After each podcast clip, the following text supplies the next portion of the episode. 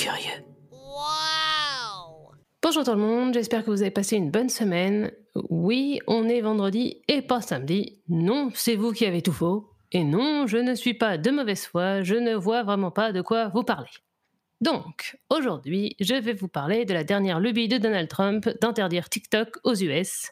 C'est parti.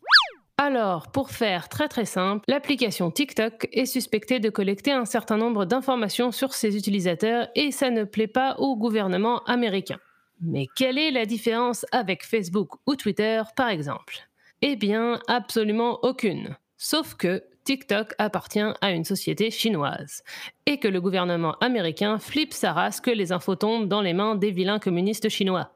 Ainsi, afin de mettre des bâtons dans les roues des méchants espions asiatiques, les États-Unis veulent interdire TikTok sur leur territoire parce que c'est vrai que s'imaginer que les Chinois puissent détenir des infos sur des ados qui dansent, ça fait super flipper. Et dans la manœuvre, les États-Unis semblent étrangement devenir de plus en plus comme cette chère et tendre Chine qu'ils mettent beaucoup d'énergie à diaboliser.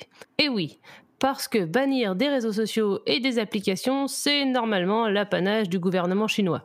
Entre ça, les camps de réfugiés et l'idée de Trump d'invoquer l'état d'urgence pour repousser l'élection présidentielle, le concept de démocratie morfle un peu aux US ces derniers temps. Mais passons cette petite parenthèse et retournons à nos moutons, à savoir TikTok versus Trump. Là où ça devient vraiment comique, c'est que la solution proposée par Donald est de vendre TikTok à une compagnie américaine d'ici mi-septembre.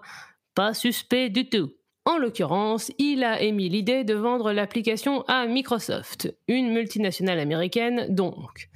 Et je ne sais pas vous, mais moi je trouve que ça pue un peu le foutage de gueule. Monsieur n'essaierait-il pas simplement de se faire un peu d'argent de poche? Peut-être a-t-il des actions chez Microsoft, ou un de ses copains milliardaires lui a promis de lui filer un petit billet s'il réussissait cette merveilleuse transaction. Enfin, en tout cas, il y a sûrement anguille sous roche et quelques transactions monétaires vont sûrement se faire en coulisses. Et on pourrait se dire que Trump va sûrement se faire assez discret sur le sujet. Eh bien non, même pas. Le mec ne se fait même pas chier à tenter de cacher la magouille. Il a carrément annoncé qu'il estimait que si TikTok était vendu à Microsoft, son administration devrait en toute logique recevoir une commission pour avoir facilité la transaction.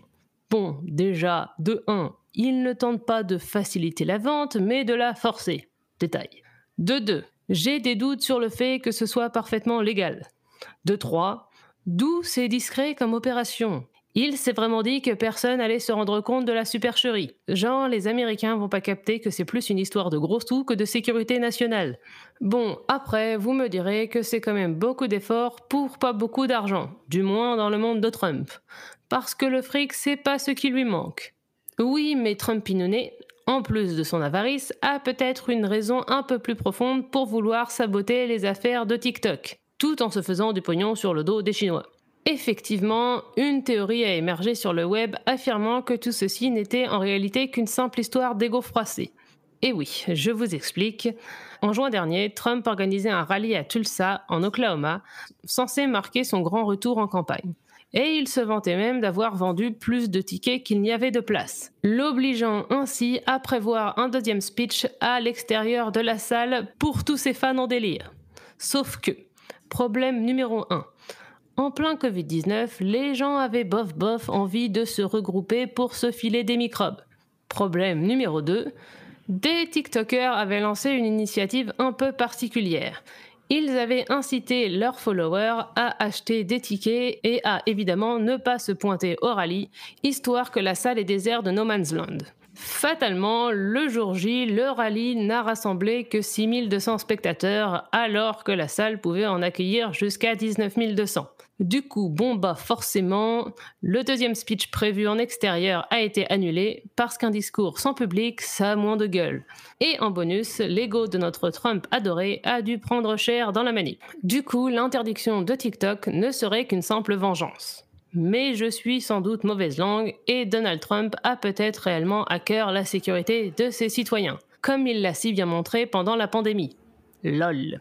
En vrai, surtout, ce qui me chiffonne, c'est qui va lui dire au sujet du fabricant chinois de smartphones Huawei et de la compagnie informatique chinoise Lenovo, dont les produits inondent quotidiennement le marché américain. Le gars va nous faire une attaque. En attendant, des décrets ont déjà été mis en place pour bannir TikTok du sol américain, prenant effet sous 45 jours. Mais ByteDance, la compagnie chinoise qui possède TikTok, prévoit de contre-attaquer légalement. Suspense donc. Voilà, c'est tout pour aujourd'hui. On se retrouve lundi prochain et je vais vous parler de mon expérience à l'université de Nanterre et plus particulièrement de mes petits déboires avec l'administration de l'université. Voilà, voilà. Bon week-end